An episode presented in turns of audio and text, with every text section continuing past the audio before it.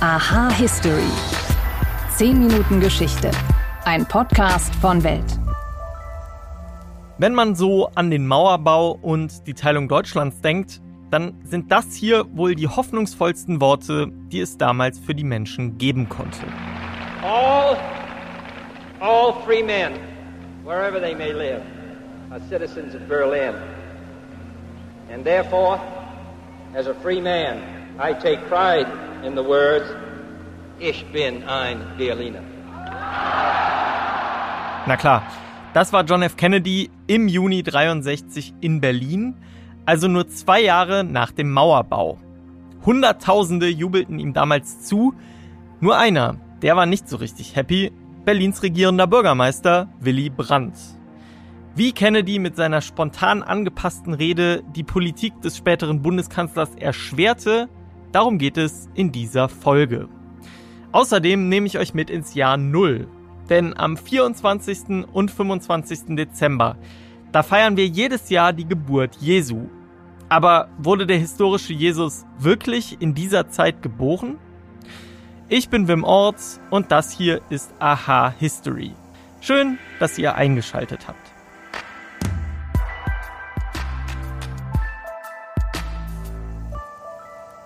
Es waren Bilder unbändiger Freude in einer geschundenen Stadt. Keine zwei Jahre nach dem Mauerbau kam US-Präsident John F. Kennedy zu Besuch nach West-Berlin und bei seiner Rede an die Bevölkerung, da drängten sich damals fast eine halbe Million Menschen auf der Kreuzung vor dem Schöneberger Rathaus. Ein paar von euch waren vielleicht schon mal dort und auch wenn nicht, kann ich euch sagen, vor dem Schöneberger Rathaus, da ist echt nicht viel Platz. Also wie sich die Menschen da gequetscht haben müssen, das ist schon Wahnsinn. In dieser ausgelassenen Stimmung legt Kennedy seine vorbereitete Rede zur Seite und spricht teilweise frei zu den Menschen. Mit ihm auf dem Podest steht Berlins regierender Bürgermeister Willy Brandt und der muss mit anhören, wie Kennedy unabsichtlich seine Russlandpolitik sabotiert. Warum der US-Präsident seine Rede spontan änderte und wie er die frisch geteilte Stadt erlebte, das weiß mein Kollege, Historiker und Weltgeschichtsredakteur Sven Felix Kellerhoff. Hallo Sven. Hallo. John F. Kennedy in Berlin. Was war das damals für eine Reise? Wie war die geplant? Hatte Kennedy auch diesen Moment geplant oder wie waren da die Vorbedingungen? Also die Vorbedingungen waren die, dass er zum 15. Jahrestag des Beginns der Berliner Blockade und dann eben entsprechend der Luftbrücke äh, nach Berlin kommen wollte. Es war sein dritter Besuch und sein letzter äh, in Berlin. Er war zweimal als junger Mann dort.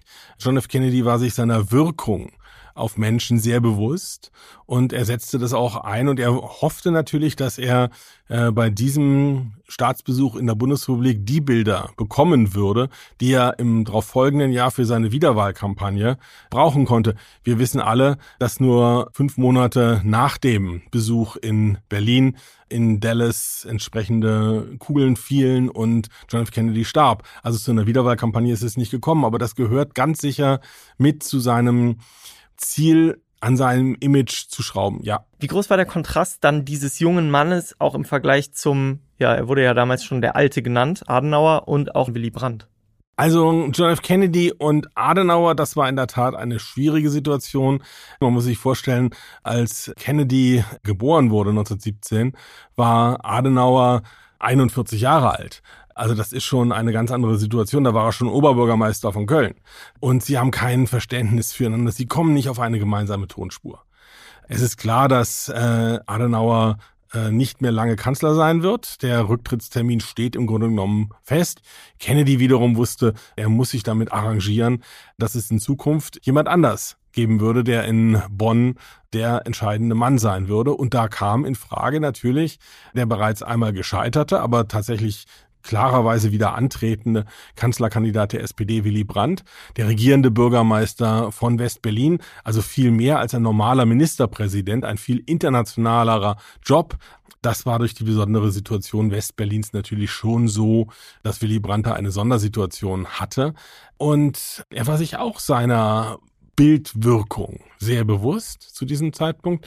Allerdings verfolgte Brandt eine völlig andere politische Agenda. Gerade 1963 äh, hatte er die Situation des Kalten Kriegers hinter sich gelassen und eigentlich plante er für den Sommer 1963, also für den Mitte Juli, äh, einen großen politischen Auftritt, um eine neue Politik einzuleiten. Wandel durch Annäherung. Das hat er dann nicht selber so gesagt, sondern das hat er seinen äh, Vertrauten und Pressesprecher Egon Bahr in Tutzing so sagen lassen. Aber diesen Gedanken hat Willy Brandt schon im Hinterkopf, als Kennedy in Berlin ist und er der Gastgeber, einer der beiden Gastgeber ist. Ja, auf den äh, Wandel äh, durch Annäherung, da kommen wir gleich nochmal zu sprechen. Aber jetzt nochmal zu diesem Besuch und den Vorzeichen. Zwei Jahre vorher war die Mauer gebaut worden. Was konnte Kennedy in Westberlin erwarten, in dieser frisch geteilten Stadt? Ganz genau wusste Kennedy nicht, was ihn erwarten würde, denn ein Jahr zuvor, nach dem Mord an Peter Fechter an der Berliner Mauer, hatte es antiamerikanische Ausschreitungen in West-Berlin gegeben, von Studenten vor allem, von jungen Leuten, die gesagt haben, so etwas wie Emmy Go Home ähnliche, in ähnlichem Sinne. Und er war dann tatsächlich einigermaßen überrascht, als schon bei der Ausfahrt seiner Kolonne aus dem Flughafen Tegel, wo er gelandet war, weil die äh, Landebahn in Tempelhof nicht lang genug war für die Air Force One, da war er überrascht, als er an den Straßen begeisterte Menschen sah und die Berliner, die Westberliner offensichtlich in der Stimmung waren, ihn zu feiern. Und dann entwickelte sich diese ganze Tour, die genau acht Stunden und vier Minuten dauerte, zu einem einzigen Triumphzug. Zug. Überall, wo Kennedy auftauchte, waren Jubelstürme. Und tatsächlich war Berlin, Westberlin im Ausnahmezustand, aber in einem positiven Ausnahmezustand an diesem 26. Juni 1963. Und damit hatte Kennedy so in der Form tatsächlich auch nicht gerechnet.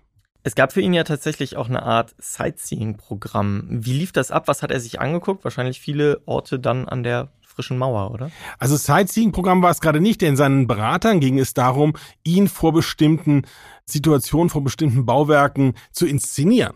Und deshalb äh, ist er natürlich auch im Brandenburger Tor gewesen und äh, die DDR hat ihm sogar den Gefallen getan, die fünf Durchfahrten mit Flaggen zu verhängen, viermal rot und in der Mitte schwarz-rot-gold mit Hammer und Zirkel, also äh, die DDR-Staatsfahne. Dann ist er zum Checkpoint Charlie gefahren und auch da auf ein Holzgerüst gestiegen und hat tatsächlich reingeguckt in diese Anlage des Todesstreifens, die damals noch viel hässlicher war, als sie dann später in den 80er Jahren war, als ich sie gesehen habe. Und das hat Kennedy tief beeindruckt. Und dieses Beeindrucktsein, das hat sich dann unmittelbar in seiner Rede, in seiner Hauptrede vor dem Rathaus Schöneberg niedergeschlagen, wo er nämlich vom Redetext abgewichen ist und sehr scharf gegen die Sowjetunion äh, und gegen den Ostblock äh, losgelegt hat. Aber Willy Brandt, haben wir eben schon angesprochen, Wandel durch Annäherung, war von dieser Rede gar nicht so begeistert, oder? Nein, Willy Brandt wollte eigentlich von diesem Besuch mitnehmen einen Energieschub für seine bevorstehende Kampagne, für seinen politischen Vorschlag und hatte auch so die Kommunikation mit dem Weißen Haus vorher gehabt, äh, dass Kennedy sich in Berlin sich zurückhalten würde. Und er hat es zum Beispiel in seiner Rede an der Freien Universität durchaus getan. Da hat er sich an den Redetext gehalten. Deshalb erinnert diese Rede heute auch niemand mehr. Aber bei der Rede am Schöneberger Rathaus, da gingen die Emotionen mit Kennedy durch. Und da bediente er eben einige Bilder, die ganz berühmt geworden sind, die zum Teil auch vor allem an die Amerikaner gerichtet waren. Also er spricht zum Beispiel von der Belagerung von Bastogne in der Ardennenoffensive im ausgehenden Zweiten Weltkrieg 1944, 45. Und äh, er sagt, auch Bastogne war militärisch nicht zu halten. Und die Aussage ist natürlich, ich weiß, dass Westberlin militärisch nicht zu halten ist. Und deshalb geht es nicht darum, Westberlin militärisch zu verteidigen, sondern politisch zu verteidigen. Und politisch zu verteidigen heißt, jedem Druck der Sowjets Gegendruck entgegenzusetzen und auch nicht den geringsten Zweifel zu lassen, dass man ernst meint, was man sagt. Und das ist nun genau das Gegenteil von dem gewesen, was Willy Brandt äh, zu diesem Zeitpunkt haben wollte. Er wollte zwar auch das aufrechterhalten, aber er wollte eben subkutan zeigen, wir sind doch bereit, auf euch zuzugehen. Er ist ja dann später am Tag abgereist und wie du eben schon gesagt hast, fünf Monate später war er dann leider schon tot. Aber trotzdem weiß man, wie ihn dieser Besuch in Berlin geprägt hat im Nachhinein? Man weiß es aus einer Anekdote. Er soll nämlich im Flugzeug einen, eine Notiz geschrieben haben für einen seiner Nachfolger, für den Fall, äh, dass er das nicht mündlich weitergeben könne, äh, mit einer Empfehlung. Und äh, die Empfehlung in diesem Briefumschlag, der versiegelt wurde und der eben im Weißen Haus aufbewahrt worden sein soll, hieß Go to Germany. Gemeint war Go to Berlin. Sven Felix Kellerhoff, vielen Dank für deine Eindrücke. Sehr gern. Um zu verstehen, was heute passiert, müssen wir wissen, was bisher geschah. Genau dafür gibt es unseren neuen Geschichtspodcast. Von politischen Intrigen im antiken Rom über die fanatischen Sektenführer in der frühen Neuzeit bis hin zu den großen Eroberern des mongolischen Reichs und ihren Management-Skills. Ich bin Joachim Telgenbischer. Ich bin Nils Winkmar. Und wir finden heraus, was bisher geschah, um zu verstehen, was heute passiert. Höre, was bisher geschah, überall, wo es Podcasts gibt. War das wirklich so? Mythos oder Wahrheit? Im verregneten deutschen Hochsommer bringe ich euch schon mal ein bisschen in Weihnachtsstimmung. Und wir kennen es ja alle. Nach dem Sommer kommt erst der Herbst, dann der Advent und dann ist Weihnachten. Das große Fest mit Geschenken und gutem Essen, an dem wir die Geburt Jesu feiern. Und diese Geburt, ja, die fand bekanntlich in der Nacht vom 24. auf den 25. Dezember statt. Manche Länder, wie wir in Deutschland, feiern darum am Abend des 24. Andere, wie zum Beispiel die Amerikaner, feiern am 25. morgens. So oder so, Weihnachten ist Ende Dezember. Aber ist Jesus wirklich in diesem Zeitraum geboren? Auch wenn das Fest in quasi allen christlichen Kirchen völlig selbstverständlich vor dem Jahreswechsel gefeiert wird, es gibt keinerlei Zeugnis dafür, dass der historische Jesus wirklich an diesem Tag geboren ist. Um es noch deutlicher zu sagen, es gibt im Grunde gar keine Infos, in welchem Monat oder an welchem Tag Jesus geboren wurde. Und noch bis einige Jahrhunderte nach Christi Geburt war man im jungen Christentum sowieso der Ansicht, dass Geburtstage als heidnische Feste gelten und deswegen völlig unwichtig sind.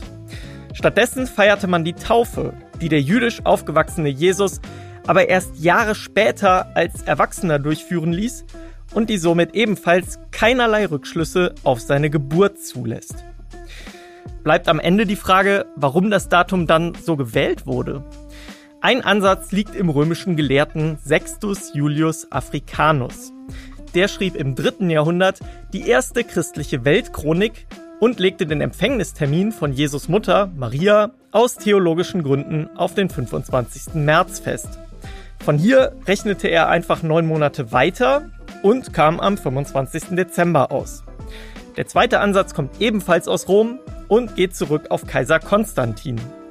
Der hatte die Verfolgung der Christen beendet und neigte selbst zunehmend dazu, sich zugunsten des christlichen Glaubens von den heidnischen römischen Festen loszusagen.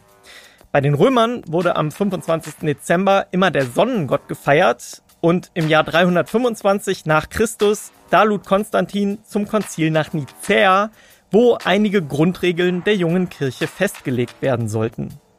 Dort wurde das Sonnenfest zum Geburtstagsfest Jesu umgestaltet und auf den Tag gelegt, an dem wir es bis heute feiern. Jesus wurde also nicht an unserem Weihnachtsfest geboren, und wenn ihr jetzt auch noch wissen wollt, warum er ganz sicher keine weiße Hautfarbe hatte, dann hört mal bei meinen Kolleginnen von Aha 10 Minuten Alltagswissen rein. Die haben da nämlich in einer Folge drüber gesprochen und den Link zu dieser Folge, den stelle ich euch in die Show Notes.